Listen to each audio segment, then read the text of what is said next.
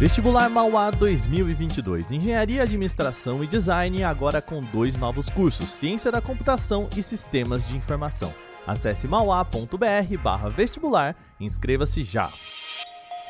Olá, hoje é quinta-feira e o Canaltech News traz os lançamentos da Xiaomi, outro modelo de Windows, recursos do Facebook contra a desinformação e muito mais. Eu sou Wagner Waka, vem comigo para as notícias do dia.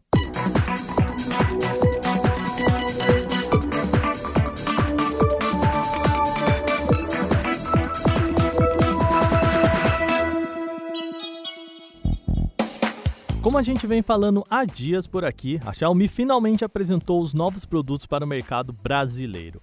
O principal deles é o Xiaomi 11 Lite 5G NE, mas a companhia também está lançando aqui o Xiaomi Pad 5 e os fones Bud 3 Pro. Dois dos seus grandes destaques são a espessura de apenas 6,8 mm e o peso de somente 158 gramas.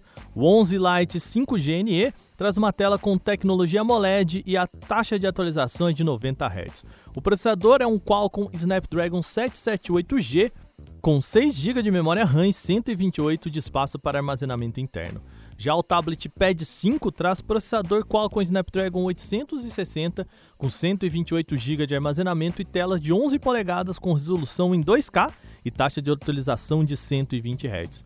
Por fim, os Redmi Buds 3 Pro também chegam ao país, com destaque para o suporte a cancelamento ativo de ruído, microfone duplo e também a bateria de 6 horas de reprodução contínua e 28 horas com estojo de recarga.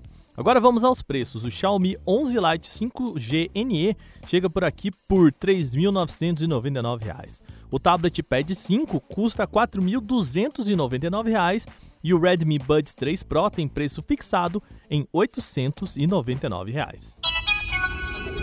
E tem mais smartphones chegando para o nosso mercado. A Samsung oficializou nesta quinta o lançamento do Galaxy M52 5G no mercado brasileiro. O smartphone chega ao país como o mais potente da linha Galaxy M e conta com o Snapdragon 778G e uma combinação de 6 GB de RAM com 128 de espaço para armazenamento interno. O ponto diferente dele é o suporte para a tecnologia RAM Plus, aquela que aloca 3 GB de armazenamento interno para ser utilizado como RAM virtual. Ele também conta com um conjunto de três câmeras traseiras e um sensor principal de 64 megapixels. O Galaxy M52 5G chega nas cores preto e branco com um preço de R$ 3.499. A Xiaomi também teve um evento internacional para apresentar o Redmi Note 11. A linha conta com três modelos: o Note 11 padrão, o Note 11 Pro e o Pro Plus. O modelo padrão conta com chipset MediaTek Dimensity 810 e opções de 4, 6 ou 8 GB de memória RAM, com opções de 128 ou 256 de armazenamento. Para o conjunto de câmeras, o dispositivo conta com o módulo traseiro de duas lentes, sendo um sensor principal de 50 megapixels. Já a versão Pro conta com Dimensity 920, um pouquinho melhor, combinado com 6 ou 8 GB de memória RAM e 128 ou 256 de armazenamento. Nas câmeras, ele conta com três lentes na parte traseira, sendo a principal de 108 megapixels. O Note 10 Pro Plus traz mesmo chip, RAM, armazenamento interno e câmeras, tela da versão Pro, mas a principal mudança está no carregamento rápido, com potência que chega a 120 watts. Com isso, ele é capaz de recarregar inteiro apenas em 15 minutos. A linha vai ser lançada na China a partir de 1.199 yuans, o que daria aproximadamente R$ reais na conversão direta. O mais potente da linha sai por 2.299 yuans, o que equivaleria a R$ 1.900 aproximadamente, sem contar impostos.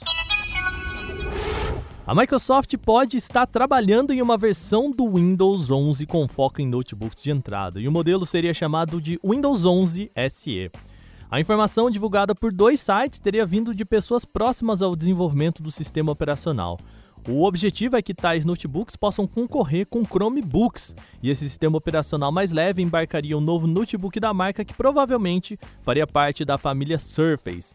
Chamado pelo codinome Tendin, o aparelho teria carcaça em plástico com processador Intel Celeron N4120 acompanhado de 8 GB de RAM. A tela seria em HD, com foco em usuários buscando um aparelho para estudo.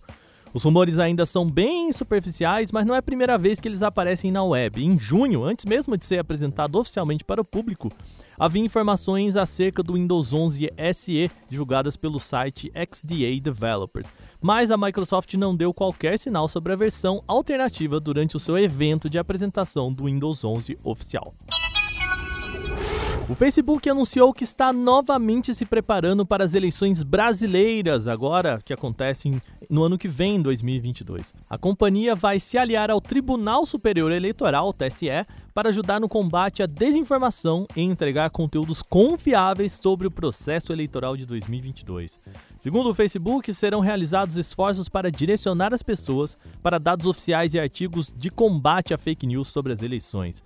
A rede promete exibir, a partir das próximas semanas já, rótulos em postagens que tratem sobre o pleito do ano que vem, com links para páginas do site da Justiça Eleitoral. E o Brasil será um dos primeiros a contar com a novidade. O Facebook afirma ter quadruplicado o time global responsável por lidar com segurança e integridade para cerca de 40 mil funcionários, com equipes especializadas em atuar durante eleições de diferentes localidades e conhecedores do cenário local.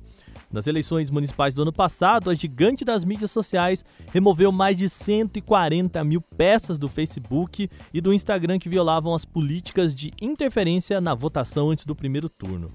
Cerca de 3 milhões de pessoas com mais de 16 anos votantes clicaram para ver mais informações sobre a eleição nos dias que antecederam a votação.